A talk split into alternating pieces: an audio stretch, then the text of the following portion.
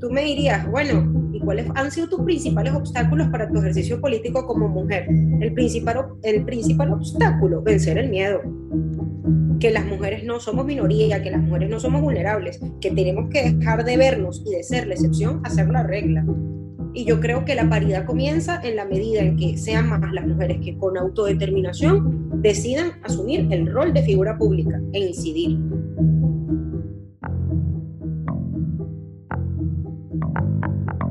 Desde Proyecto Base, esto es Juntas, un podcast sobre mujeres ocupando espacios de influencia y sus retos para llegar aún más lejos. Soy Ana Ferreira y hoy me acompaña María Albert Barrios.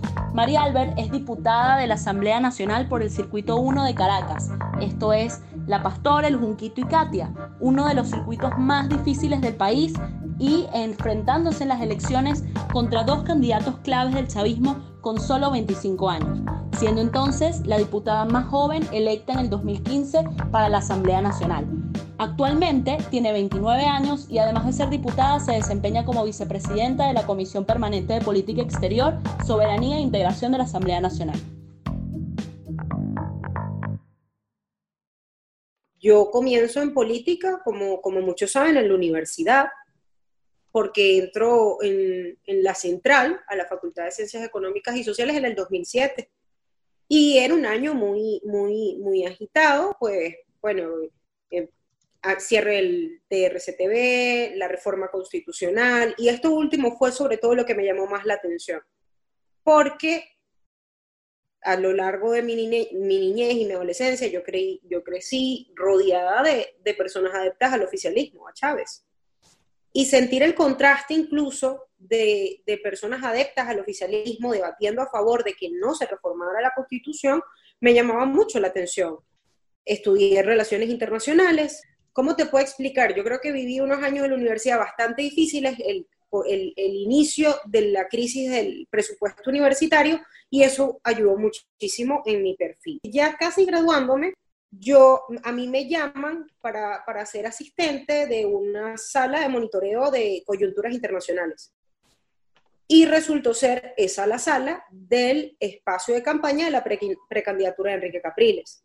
Y bueno, lo que vino después, como te digo, fue suerte de evento tras evento.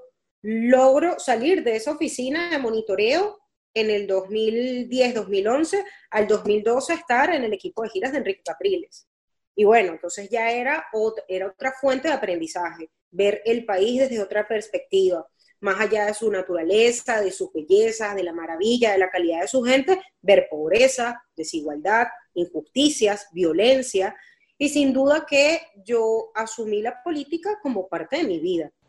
¿Cómo hiciste para ser candidata a diputada siendo mujer y siendo tan joven? En el 2015 el Consejo Nacional Electoral, no por, no por respetar la agenda de género o por defender los derechos de la mujer, establece paridad en la presentación de candidaturas. Hay paridad en Venezuela para la presentación de candidaturas, pero ¿qué jugaba esa paridad? A que esos partidos, entre comillas, dirían los del oficialismo de la Cuarta República, no tuvieran mujeres en sus cuadros. Y resulta que sí, pero eso también nos lleva a una autocrítica, y es que hay muchísimas mujeres en los partidos políticos pero en el backstage o tras bastidores, llevando agenda, montando giras, montando tarima, eh, diseñando discursos, haciendo producción, etcétera, etcétera, etcétera. Y bueno, mira, creo que fue una oportunidad no solo para mí, sino para muchas diputadas que resultamos electas en el 2015. Muchas que por sí pasamos por los circuitos de la muerte, como dirían antes. En mi caso, Katia el Junquito y la Pastora, versus Freddy Bernal y Ernesto Villegas y yo tan solo tenía 25 años. Tú me preguntas, mira, eh, ¿tú sentías que ibas a ganar? Yo te respondo, no. Yo sentía que era una carrera, era parte del aprendizaje, pero que lo que iba a aprender de ahí iba a servir, o sea, para ir a donde quisiera.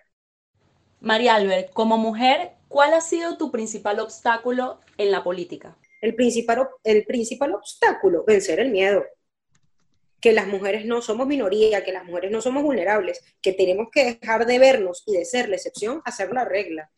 Y yo creo que la paridad comienza en la medida en que sean más las mujeres que con autodeterminación decidan asumir el rol de figura pública e incidir. O sea, tú me dices a mí, ¿en qué cargo te ves de aquí a cinco años? Y yo no te lo voy a responder. Ahora, yo te puedo decir que de aquí a cinco años me veo mejor formada académicamente, quizás con un doctorado, emprendedora, autónoma, independiente, una mujer que puede incidir. Yo creo que antes de yo aspirar a un cargo, primero aspiro a estar preparada para la, circunstancia que me toque. Y ha sido tanto así que cuando a mí me dijeron que, iba, que era candidata, fue el mismo día de la presentación de las candidaturas me habían calentado la oreja. Mira que vas a ser la candidata a diputada. ¿Cómo voy a ser yo la candidata a diputada? Pero si hay cinco mujeres en el partido, que esas mujeres me van a cortar la cabeza, que yo apenas estoy llegando, que lo que tengo son tres años acá. Y llegó ese día.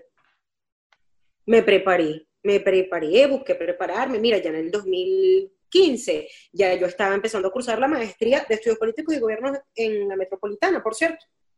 Muchas veces las mujeres preponderamos mucho la preparación y el, la excelencia por encima de lo que puede ser una posición política, que, que es un arma de doble filo, ¿no? Porque, y también a veces por eso mismo, en el momento en el que hay, que hay que hablar y decir, yo me siento apta o yo me siento capaz para ocupar esta posición, muchas mujeres callan. Y no sé bueno, yo creo que una cosa no, no, no entra en, en contradicción con la otra. Te explico por qué. Porque parte de los fracasos que hemos tenido en la lucha política en este país ha sido por la falta de preparación.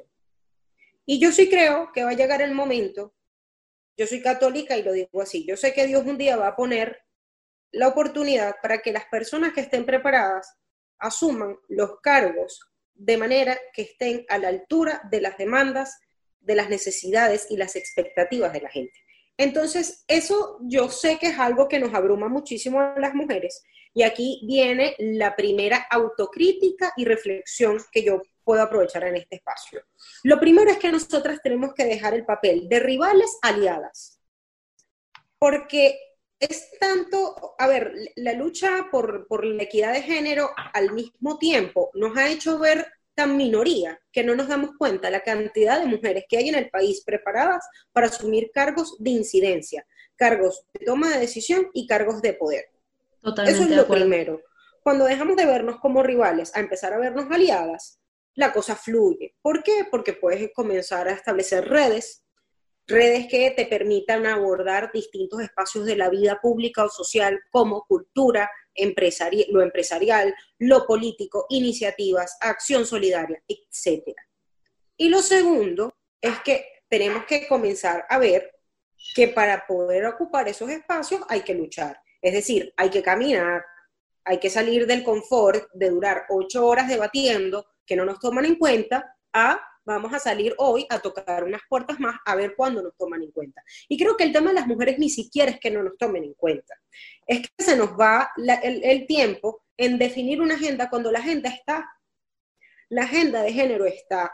Los indicadores, las cifras que demuestran que las mujeres son muy importantes en estos espacios de toma de decisión están, los dice la CEPAL, la OEA, la Organización de Naciones Unidas. la más reciente declaración de Antonio Guterres apuntaba a la importancia de las mujeres después del COVID.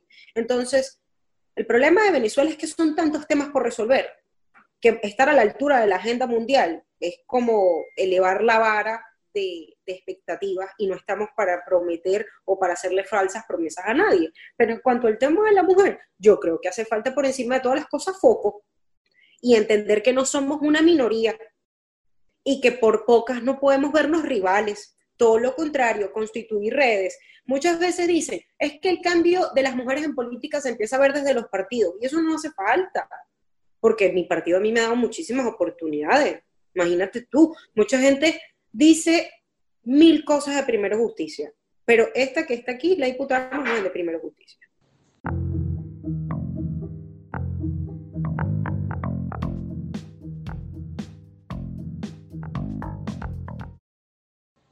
Ahora, ¿por qué consideras que hay que tener más liderazgo de mujeres en la política?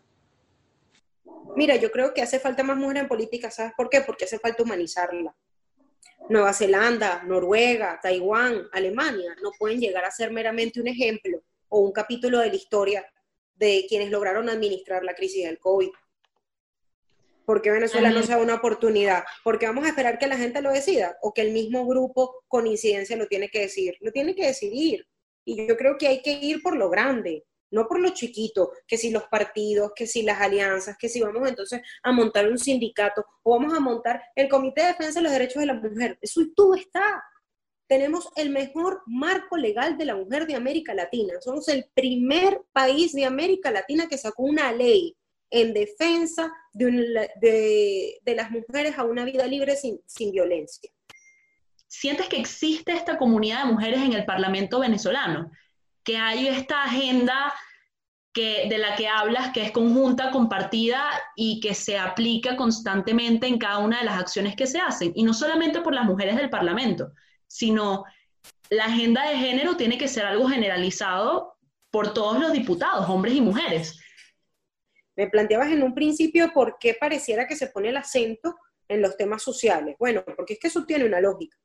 Cuando tú no logras reducir la mortalidad materna, cuando tú no logras reducir el número de feminicidios, tú sigues apuntando a, una, a, una, a un alto índice de pobreza. ¿Y por qué pobreza? Porque está científicamente demostrado de que la mujer es la que más aporta al Producto Interno Bruto de un país, porque es la que tiene mayor generación de consumo y mayor generación de productividad.